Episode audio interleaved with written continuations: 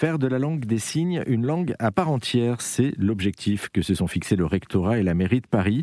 Le 19 janvier dernier, lors d'une rencontre dans la seule école élémentaire de Paris proposant l'enseignement en langue des signes, Anne Hidalgo et le rectorat de Paris ont annoncé la poursuite de cet enseignement dans le secondaire public et ce dès septembre prochain pour les collégiens sourds. Rony Laquerrière Leven, bonjour. Bonjour.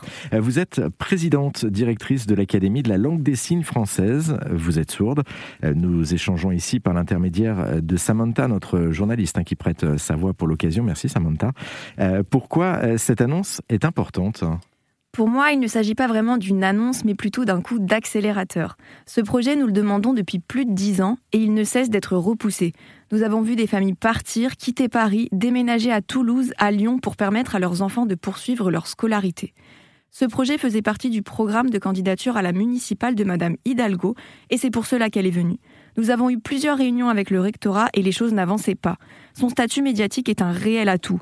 Après avoir constaté la lenteur du processus, elle est venue afin de mettre en lumière ce projet et permettre de le faire avancer et aboutir. Alors ça c'est pour le projet. Du coup, euh, pour vous en tant que maman, euh, quel est votre point de vue euh, sur le sujet? Alors, en tant que maman, c'est vraiment génial de savoir que les élus nous soutiennent et de savoir que nos enfants vont pouvoir continuer leur parcours, continuer de grandir dans leur langue, la langue des signes. C'est vraiment rassurant pour les parents. Oui, parce que ce n'était pas le cas hein, jusqu'à présent, on le, on le, précise. Avec euh, ce projet, la mairie de Paris, elle, veut favoriser l'inclusion, l'inclusion des personnes sourdes. Est-ce que vous pouvez nous, nous expliquer ce terme d'inclusion concrètement? Ça veut dire quoi? Alors, le terme d'inclusion est selon moi un terme très politique il peut y avoir plusieurs interprétations. Selon moi, l'inclusion, c'est une possibilité d'être pleinement intégré à la société tout en gardant son identité, ses différences.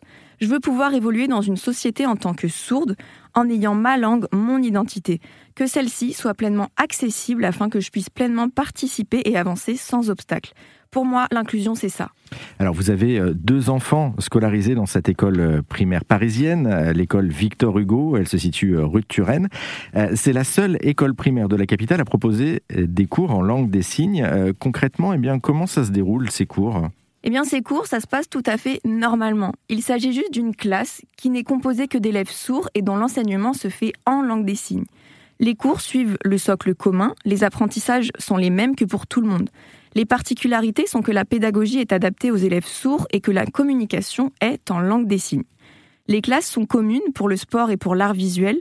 Les élèves sourds et entendants suivent les cours ensemble. Ce qui est intéressant à l'école de Turenne, c'est que les élèves entendants ont des cours de langue des signes. Ils apprennent ainsi les bases afin de pouvoir communiquer avec leurs camarades sourds. L'autre particularité aussi, c'est également d'accueillir des élèves entendants de parents sourds, dont la langue maternelle est donc la langue des signes. Les élèves sourds sont donc des élèves tout simplement. Leur langue est la langue des signes, mais ce sont des élèves avant tout. Et donc, effectivement, ce sont des élèves à part entière. Merci beaucoup, Ronnie Lacarrière-Léven, pour euh, cet éclairage autour de la langue des signes.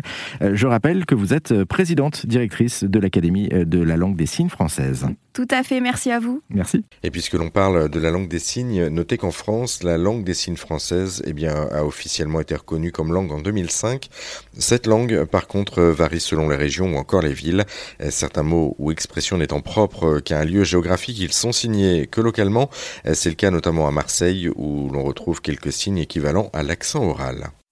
Ça vous a plu? Vous en voulez encore? Il y a en ce moment des milliers de podcasts 100% positifs qui vous attendent sur l'application AirZen.